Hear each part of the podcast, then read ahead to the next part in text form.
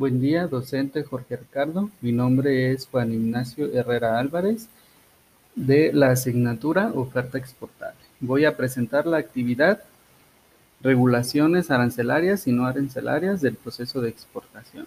En cuanto a mi producto que elegí, que es un tequila de la marca 1800 en presentación añejo, no existen regulaciones arancelarias para este y lo podemos comprobar en su clasificación arancelaria. Con regulaciones, con respecto a regulaciones no arancelarias, tenemos el proceso mismo de la exportación, en la cual se debe de cumplir con los procedimientos de entrega de documentación necesaria, así como comprobantes de cumplimiento de, de la normativa aplicable. Tenemos que nuestro producto debe de cumplir principalmente con la NOM 006, que es una norma oficial mexicana de las bebidas alcohólicas. Debemos de contar con el registro de fabricante de CRT, certificación de registro ante padrón sectorial, lo cual le aplica a nuestro producto, así como nuestras certificaciones uh, de registro ante la, la INPI o Instituto Mexicano de la Propiedad Intelectual, asimismo si contamos con alguna certificación de calidad o de inocuidad. Con respecto a las regulaciones no arancelarias derivadas de la pandemia, tenemos que la forma de demostrar el cumplimiento de las regulaciones arancelarias debe ser, no arancelarias, perdón, debe ser por medio de la ventanilla digital, es decir, que se debe de subir los comprobantes de cumplimiento a plataforma de aduanas, con el fin de que cuando se haga el trámite solo se entregue la documentación básica y todo lo demás ya esté disponible para su consulta en la cuenta del exportador. La ventanilla digital es un medio digital para hacer el trámite de exportación y presentación de algunas de la documentación necesaria. Eh, este nos ayuda de diferentes formas, como comenta la Secretaría de Economía.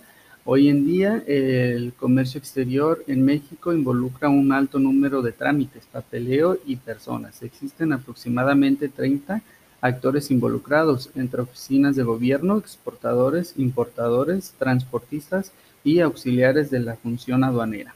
Esto representa 40 documentos y 165 trámites y 200 diferentes datos, muchos de los cuales deben entregarse varias veces.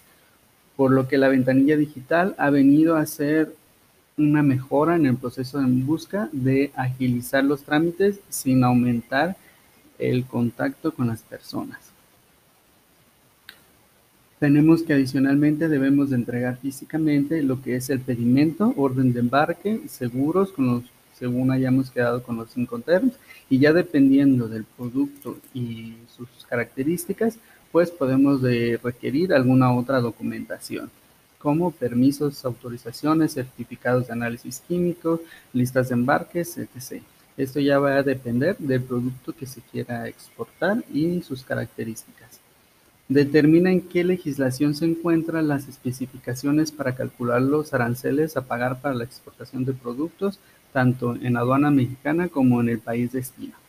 En el caso de México, la legislación de comercio exterior es la que regula el actuar del Estado en materia del comercio exterior. En conjunto con esta ley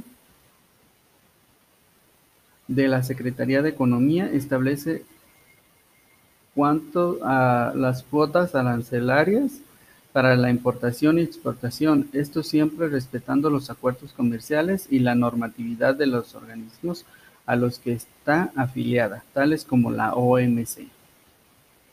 Teniendo como país destino los Estados Unidos, en este país cuenta con la ley aduanera o custom law con base en el sistema armonizado y con apego a las normas de organismos internacionales al igual que México, este país es miembro de la OMC, que es la Oficina de Aduanas, y, la Oficina de Aduanas y Protección Fronteriza de los Estados Unidos son las que se encargan del cumplimiento de esta ley. Es todo lo que tengo, más la bibliografía que la dejo en el documento para consulta, de donde he adquirido eh, la información para realizar la actividad.